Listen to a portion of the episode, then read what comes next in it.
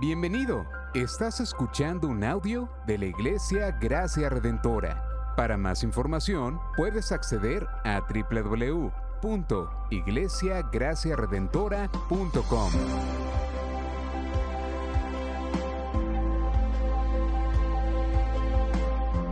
En la exposición de la palabra, el pastor Xavier Torrado.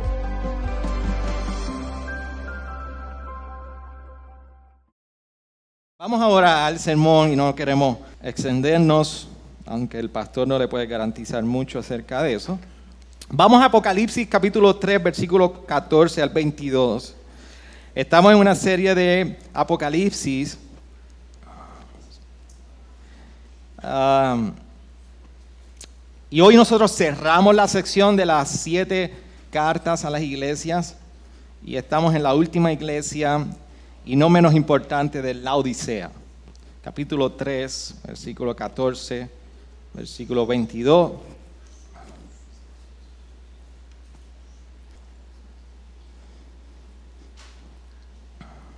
Y en comunión al Señor, apagamos nuestros celulares, los ponemos en vibrar, le recordamos a nuestra vejiga que es momento de escuchar la palabra y a nuestros niños de igual manera que este es el momento de escuchar el Evangelio del Señor. Dice la palabra del Señor de la siguiente manera. Y escribe al ángel de la iglesia en la Odisea. El amén, el testigo fiel y verdadero. El principio de la creación de Dios dice esto. Yo conozco tus obras, que ni eres frío ni caliente. Ojalá fuera frío o caliente. Así puesto que eres tibio y no frío ni caliente, te vomitaré de mi boca. Porque dices, soy rico, me he enriquecido y de nada tengo necesidad. Y no sabes que eres un miserable y digno de lástima, y pobre, ciego y desnudo. Te aconsejo que de mí compres oro refinado por fuego para que te hagas rico y vestiduras blancas, para que te vistas y no se manifieste la vergüenza de tu desnudez. Y colirio para ungir tus ojos para que puedas ver. Yo reprendo y disciplino a todos los que amo. Sé, pues, celoso y arrepiéntete. He aquí yo estoy a la puerta y llamo. Si alguno oye mi voz y abre la puerta, entraré a él y cenaré con él y él conmigo. Al vencedor le concederé sentarse conmigo en mi trono, como yo también vencí y me senté con mi Padre en su trono. El que tiene oído, oiga lo que el Espíritu dice a las iglesias. Señor, en esta mañana en la cual hemos cantado a tu nombre, hemos orado y hemos venido confesando y reconociendo nuestra dependencia, nuestra necesidad de ti, de tu palabra, de tu dirección por medio de tu Espíritu Santo y en tus sagradas escrituras. Venimos delante de ti porque queremos escuchar tu consejo divino, pero más que tu consejo divino es tu palabra viva para nuestras vidas. Y hoy todos hemos llegado con alguna sensación de que hay áreas consciente o inconscientemente, de que no, necesitamos de ti.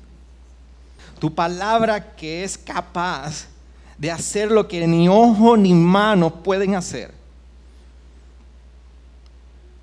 Señor, obra en medio de nuestras vidas. Vuélvenos a ti. Confróntanos, levántanos y muéstranos nuestra necesidad para que podamos abrazar la hermosura, el tesoro escondido en Cristo. En tu nombre oramos. Amén. Amén. ¿Se puede sentar, iglesia?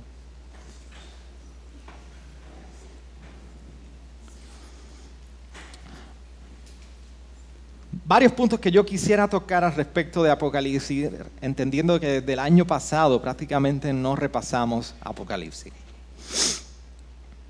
Uno, Apocalipsis, siempre nos hemos acercado al libro de Apocalipsis con, lamentablemente, un concepto erróneo de terror, de miedo, de que la tierra se va a abrir, nos va a tragar, que los tiempos están y esto parece tenebroso y nadie, todo el mundo se siente contento, en paz y tranquilo, poder tocar los 65 libros de la Biblia, pero ese 66, como que no, no, no nos mueva a leer o a escuchar muchísimo.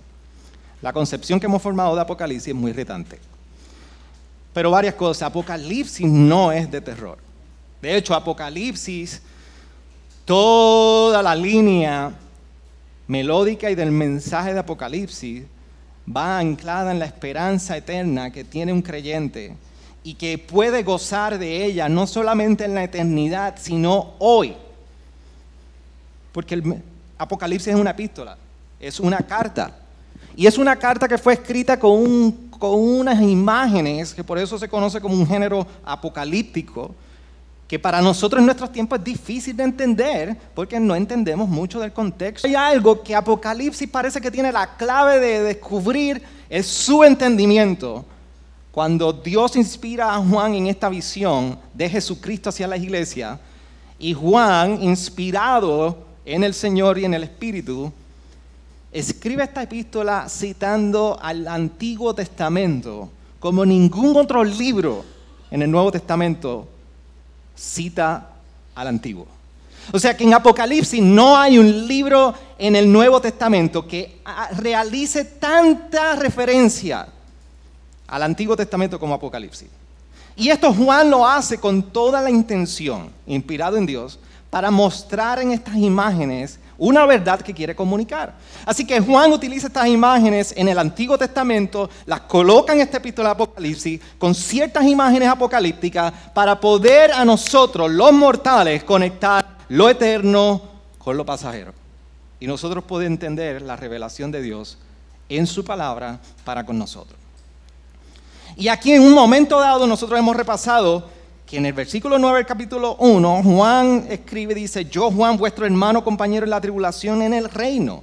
O sea, hay tribulación. Es un contexto donde están experimentando tribulación.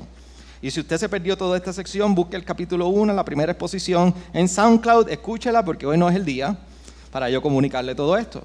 Dice, en el reino y en la perseverancia en Jesús me encontraba en la isla llamada Patmo a causa de las palabras de Dios y del testimonio de Jesús. Estaba yo en el Espíritu en el día del Señor y oí detrás de mí una gran voz como un sonido de trompeta.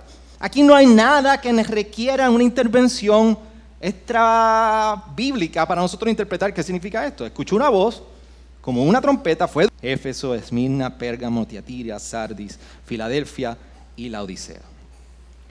Y esta es la, visión que Juan entonces está comunicando a las iglesias. Y hemos recorrido seis iglesias. Y hoy llegamos a la Odisea.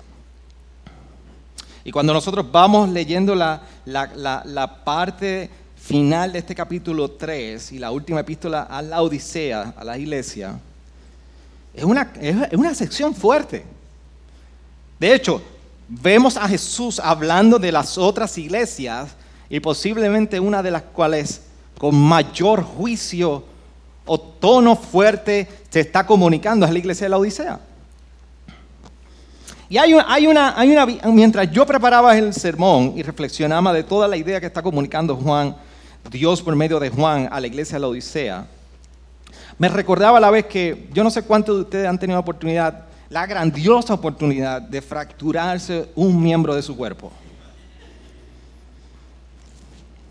Yo lo experimenté en varias ocasiones. Y una de ellas fue uno de los dedos de mi mano izquierda, el dedo pequeño. Y yo, no, yo nunca había comprendido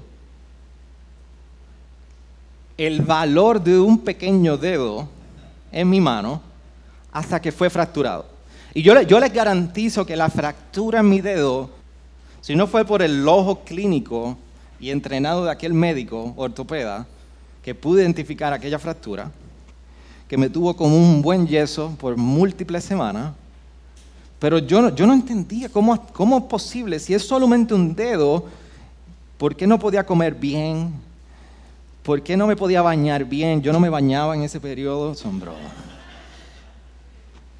¿Por qué tantas cosas tan sencillas eran, eran difíciles de realizar? Porque podemos pensar que sin un dedo somos suficientes. Hacia su autosuficiencia. Pensar que era posible continuar la vida cristiana como la llevaban, olvidando, por más sencillo que fuera, lo más importante. Y eso es un problema del ser humano en general, tuyo mío. Ustedes saben que nosotros recién nos mudamos y este que está aquí está con una fiebre de poder hacer handyman. Y usted me ve y dice, es un tremendo handyman, debe ser muy conocedor de lo que hace. Nada. Mi papá invirtió casi 20 años tratando de enseñarme y no aprendí nada. Así que usted me habla de plomería, de electricidad y mi esposa está diciendo amén, amén, y yo no sé nada. Pero en esta ocasión vamos a instalar una secadora de gas. Y se me ocurre, o sea, me envían a mí a buscar todos los tubos, los conectores, eh, toda la junta. Y yo voy allí al departamento de Home Depot, muy pequeño de por sí, todo un pasillo, y comienzo a comprar, a comprar, a comprar. Y ¿Y sabes qué? Yo no le quería preguntar al lado. Porque yo quería hacerlo yo. Y compré como 100 dólares en tubo, pieza, porque el cobre está caro. Lo que es Walgreens Hot Depot, usted sale pelado. Llegué con 100 dólares. Mi papá abre la bolsa y me dice, esto no sirve.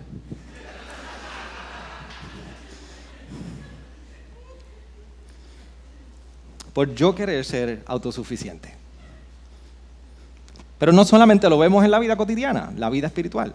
Pero entendamos un poquito el contexto de la Odisea.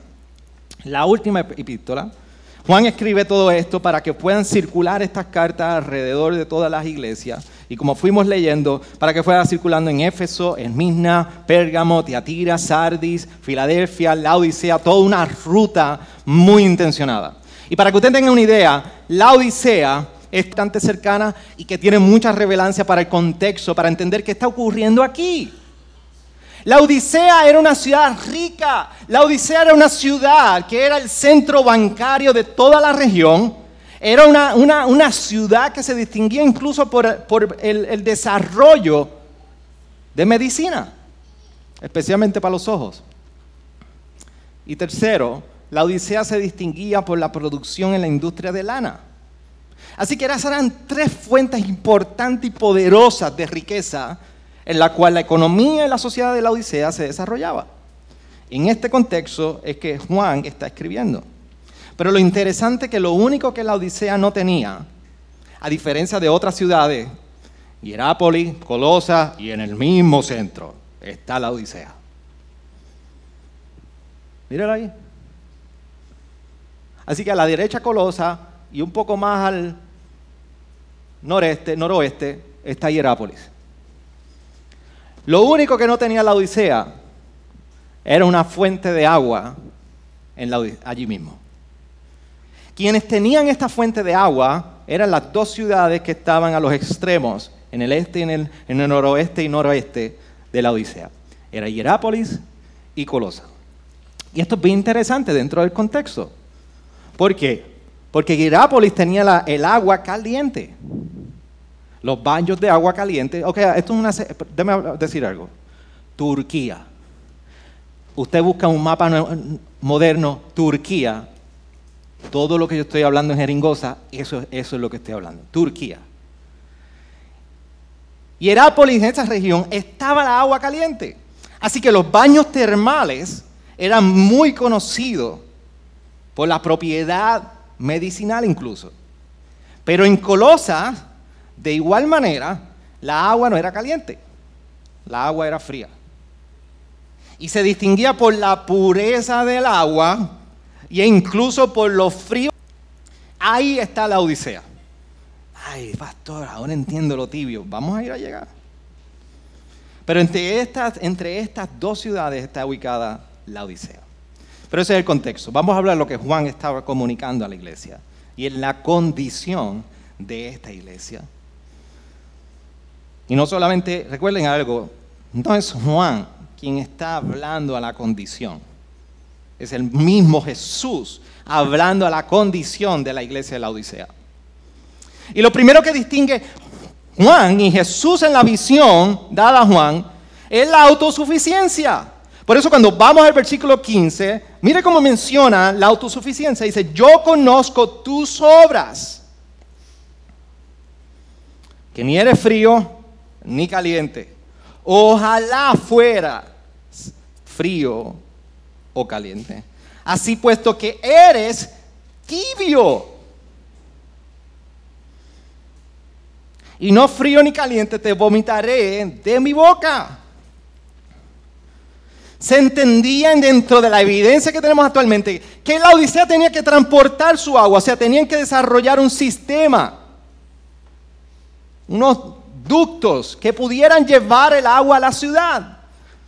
Y la manera que llegaba esa agua, que no era ni fría ni caliente, y por la manera que todos sus ductos posiblemente estaban contaminados, la calidad del agua que llegaba a la ciudad era una calidad de agua mala.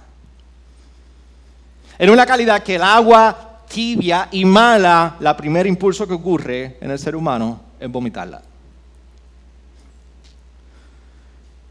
Y Jesús está hablando de la iglesia de la Odisea, está comparando con, con, el agua fría, con el agua caliente. Dice, yo quisiera que fueras tan puro como la fría o tan efectiva como la caliente, pero eres tibia.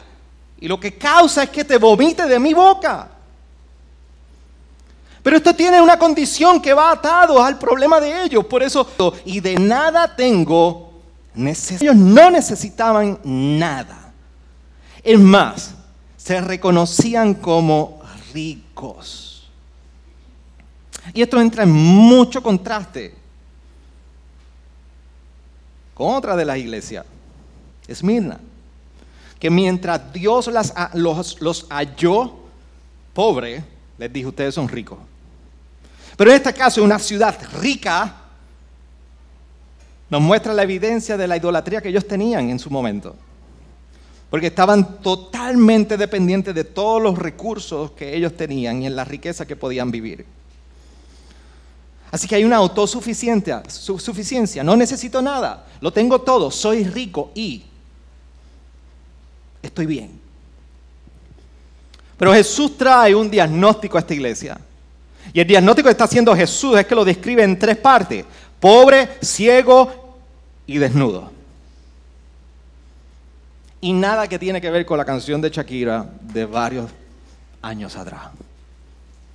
Pobre, ciego y desnudo. ¿Por qué tres imágenes tan importantes utiliza Jesús? ¿Por qué la imagen de pobreza? La imagen de pobreza porque vemos que precisamente la Odisea estaba identificando su riqueza con lo que poseían. La manera que ellos estaban viendo y evaluando su prosperidad era midiendo la base de lo que tenían. Pero aquí Juan hace algo extraordinario. Juan va y hace una alusión precisamente al libro del profeta Oseas. ¿Y por qué utiliza una imagen del libro del profeta Oseas para poder representar la pobreza de la Odisea? Vamos al libro de Oseas para que nosotros podamos entender por qué está ocurriendo esto. El capítulo 12 de Oseas, en el versículo 8, vemos la cita que utiliza Juan. Y dice, Efraín ha dicho, ciertamente me he enriquecido, he adquirido riquezas. Para mí alguna que sea pecado. Y esto describe, el capítulo 12 está describiendo la relación, la, situación de Israel, del pueblo de Israel. Pero ¿qué está ocurriendo con el, profeta Oseas? Dios levanta al profeta Oseas para exponer la verdad acerca de Israel.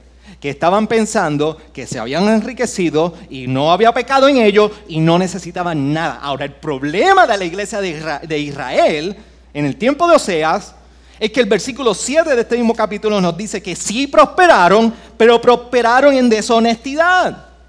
Y a un mercader en cuyas manos hay balanzas falsas, les gusta oprimir. Oprimieron, con falsedad se enriquecieron. Nos dice los capítulos 1 y 2, o sea, la introducción que está haciendo es llamado y una crítica a la idolatría que había prácticamente permeado en Israel. Pero el problema de Israel en el tiempo de Oseas, no solamente que eran ricos y se habían enriquecido deshonestamente, no solamente que pensaban que no había pecado en ellos, no solamente estaban idolatrando, es que Dios, cuando comienza a evaluarlos, dice en el verso 11, ciertamente son indignos.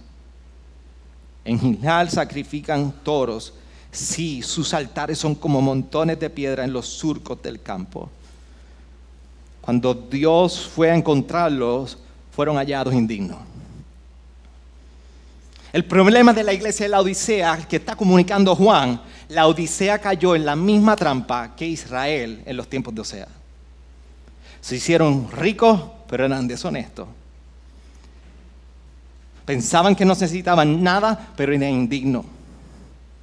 Pensaban que servían al Dios, pero idolatraban. Así que mientras la iglesia de Esmino, como mencioné ahorita, era hallada pobre y Jesús le dice, ustedes son ricos, aquí hay una iglesia que dice ser rica y Jesús le dice, ustedes son pobres. Esa es la imagen de pobreza que utiliza Juan. Pero no solamente la imagen de pobreza es la que utiliza para representar la situación de la Odisea, sino que también la imagen de desnudo y de la vista. Desnudo porque va apelando directamente y a la vista a los recursos que ellos tenían y que los hacían ricos y en los cuales estaban descansando. Tenemos producción de lana, tenemos producción de medicina y tenemos riqueza. Y aún en la lana que ellos decían tener, Jesús los halló desnudos.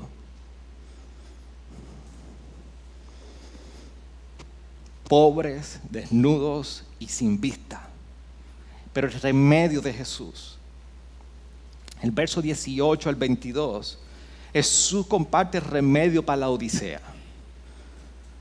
Y hay dos puntos en los cuales nosotros podemos resumir el remedio de Jesús a la iglesia de la Odisea. Uno, reconociendo la condición. Dos, el llamado a una relación renovada con Jesús.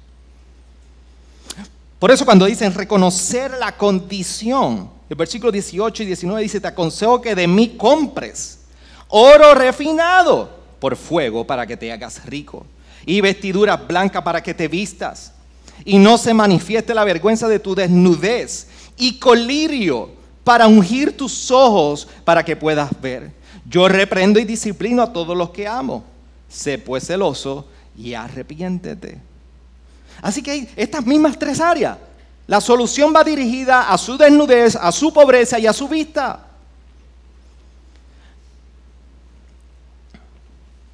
A su pobreza, pobreza, porque Jesús le está diciendo, los recursos de pureza que tú necesitas, como oro refinado en fuego, que es una imagen de pureza que recorre desde el Antiguo Testamento hasta el Nuevo Testamento, el llamado es a la pureza. Y ellos están, ¿y dónde está diciendo Jesús que compren este oro puro?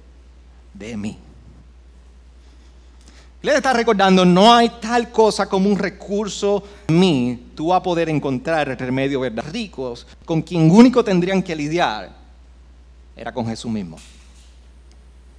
El llamado es hacer una transacción con Jesús. Pero segundo, las vestiduras blancas representan igual pureza, el llamado a la, a la pureza. Lo interesante de evidencia no totalmente confirmada. Pero hay muchos escritos primitivos que apuntan a que la producción de lana en la Odisea era de lana negra. Y el llamado que está haciendo Jesús es que sean puros, como la lana blanca. Y, y, nos da una imagen, porque en Apocalipsis 7 nos recuerda más adelante en el versículo 14 cómo se hace puro una lana dice, yo le respondí, Señor mío, tú lo sabes. Y él me dijo, estos son los que vienen de la gran tribulación. Y han lavado sus vestiduras y las han emblanquecido. ¿Cómo han emblanquecido la lana de sus vestiduras? Con la sangre del cordero. Aquí Jesús les está recordando, no hay tal pureza que ustedes puedan tener en su vida si no es por mi sangre, por mí. Y por último, el colirio para los ojos. Producían ungüento, medicina para los ojos. Y Jesús estaba acusando directamente la falta de discernimiento que tenía la iglesia de la Odisea. Porque eran ciegos. Así que son tres elementos que interesantemente lo vemos desde un inicio en la persona de Jesucristo. En el capítulo 1, verso 13 dice, y en medio de los candelabros vi a uno semejante al Hijo del Hombre, vestido con una túnica que le llegaba a los pies y ceñido por el pecho con un cinto de oro. Su cabeza y sus cabellos eran blancos como la lana, sus pies semejantes al bronce bruñido cuando se le ha hecho refulgir en el horno y su, su voz como el ruido de las muchas aguas. La pureza con la cual en la imagen de Juan se ve a Jesús es la misma pureza que Jesús le está ofreciendo y le está demandando a la iglesia de la Odisea. Y le está diciendo, nada de esto lo vas a poder encontrar en lo que tú descansas. Todo esto lo encuentras en mí. Pero no solamente le hace un llamado a, a, poder reconocer la condición de su vida, de la iglesia, sino que ahora en el versículo 20 y el texto ícono, le hace un llamado a renovar su relación con él mismo.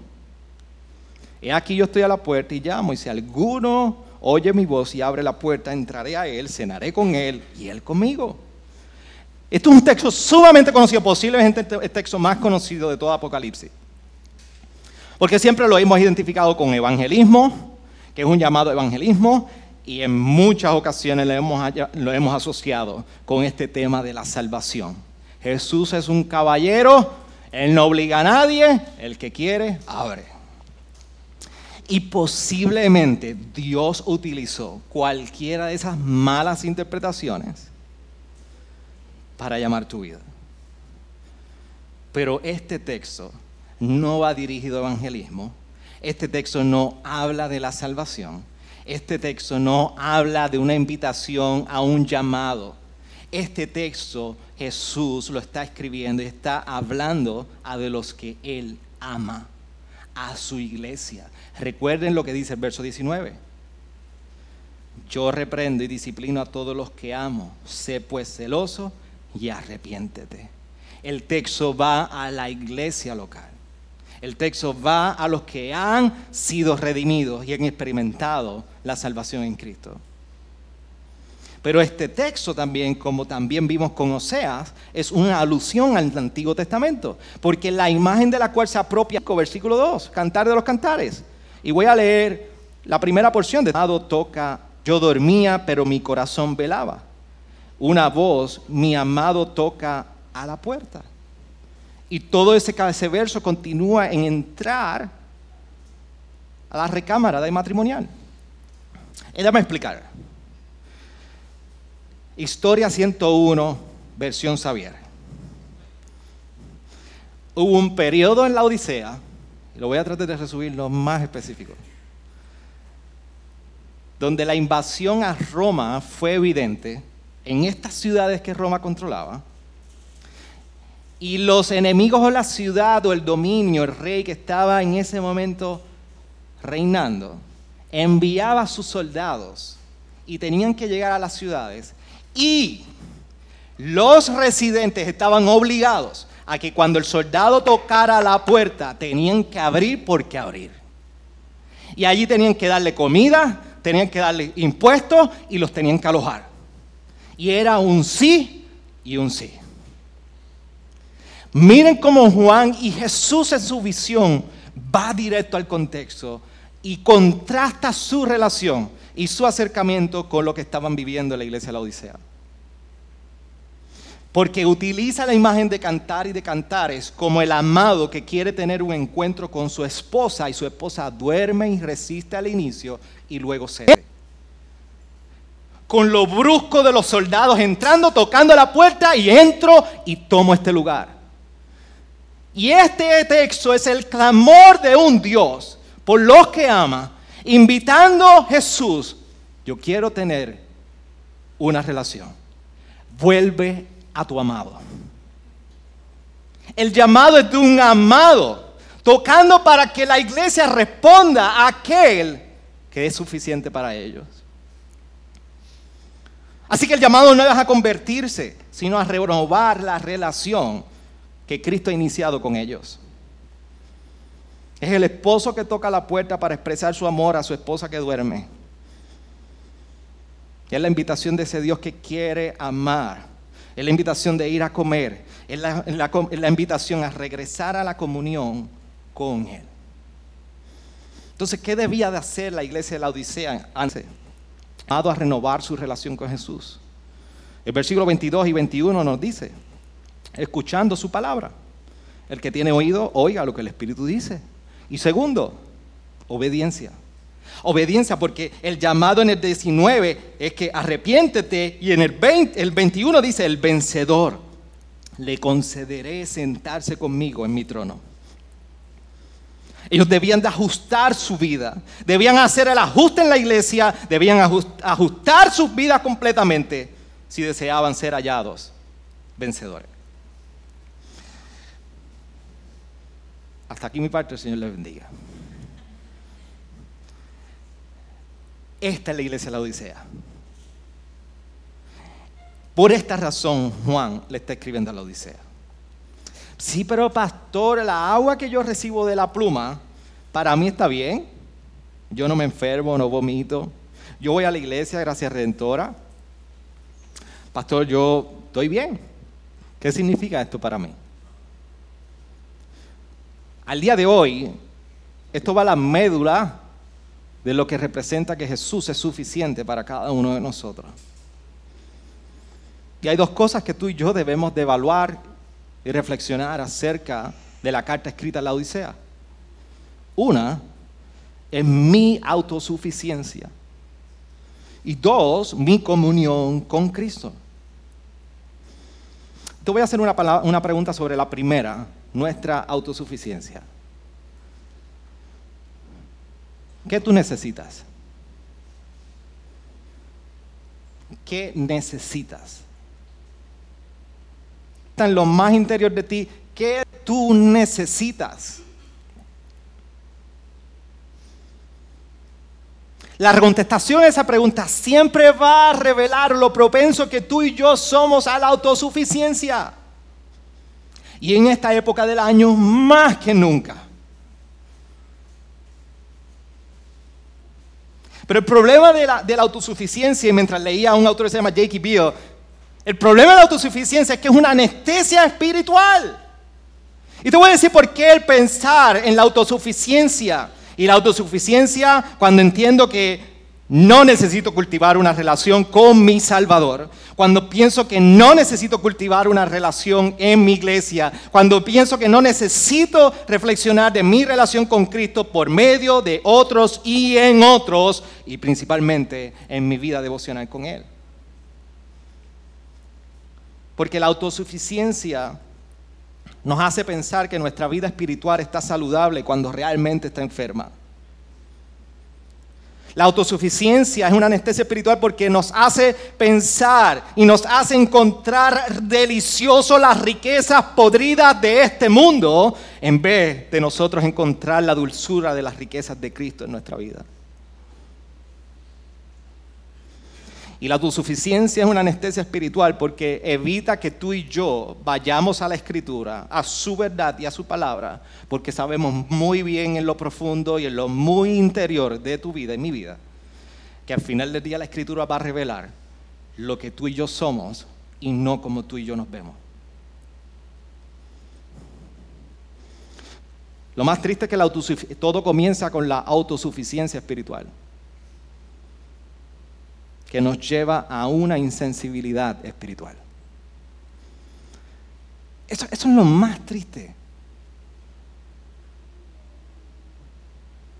Y, y, si alguien ha experimentado alguna vez un diagnóstico médico, de esas veces que llegas al médico con los análisis tú dices, qué bien estoy. Y te dicen, tú no estás bien. Y parece que el mundo se congela, se cae y todo se paraliza. Este es el problema de la autosuficiencia. Cómodo. ¿Y qué tal? ¿Qué tal? Si tú pudieras mirarte en el espejo espiritual de tu vida y ese está bien, es más una insensibilidad espiritual.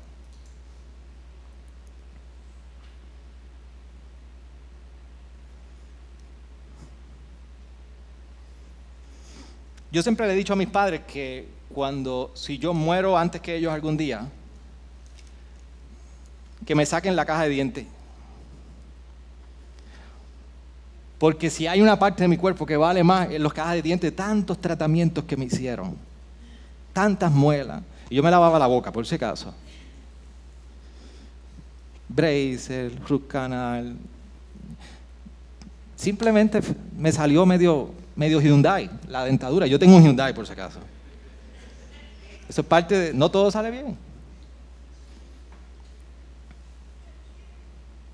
Pero una de las cosas más jocosas cuando tú estás haciéndote procedimientos médicos, que de hecho no es la inyección, ocasiones la anestesia te hace...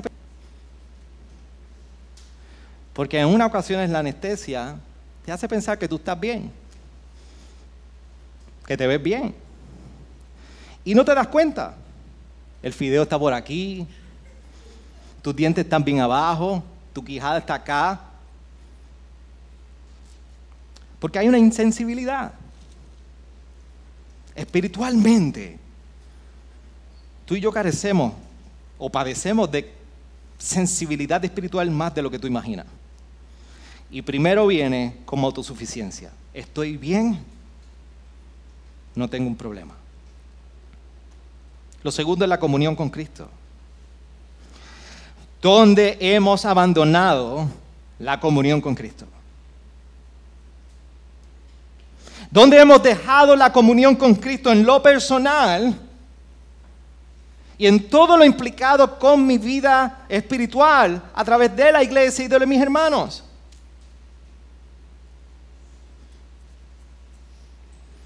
Y, esto va mucho más allá, iglesia, que en simplemente una perfecta rutina diaria de levantarme en la madrugada y en la noche en la palabra y oración. Dame decirte algo aunque suene escandaloso de un pastor, tú no eres salvo por la cantidad de veces que tú oras en esta semana y cuán fiel eres a tu agenda de devoción a la escritura y en oración. Eso viene como fruto y producto de lo que Cristo ya inició en ti. Y eso debe ser prioridad de nuestra vida.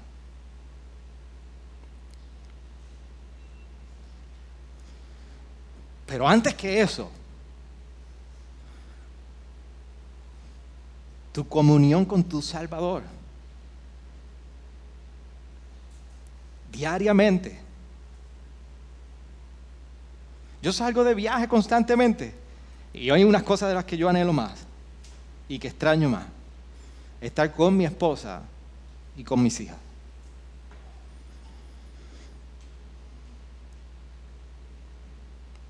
¿Cuánto puedes tú extrañar tu comunión con tu Salvador?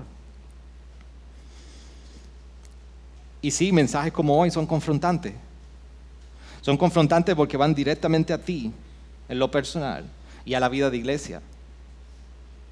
Dios ha diseñado, Dios ha dado la iglesia como un medio también y una comunidad donde la comunión con Cristo crece en nosotros semana? ¿Quiénes se ven en mi vida? ¿Quiénes se ven en mi historial de teléfono, en mi historial de mensajes, en mi historial de tiempo? Y aprovecho y me monté la ola porque hoy hablamos en esta mañana en el discipulado congregacional de lo bueno que es sacar tiempo, hablar, conversar, buscar, promover oportunidades con otros para hablar acerca del Evangelio. Pero comienza con nosotros, con nuestra agenda. Siempre estamos ocupados.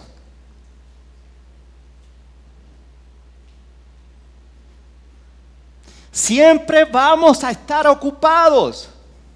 Ay, pastor, no te metas ahí. Sí, me voy a meter. Hay dos cosas que como pastor nosotros siempre podemos ver y que yo lucho también. Siempre hay algo que nos ocupa y siempre hay una buena excusa.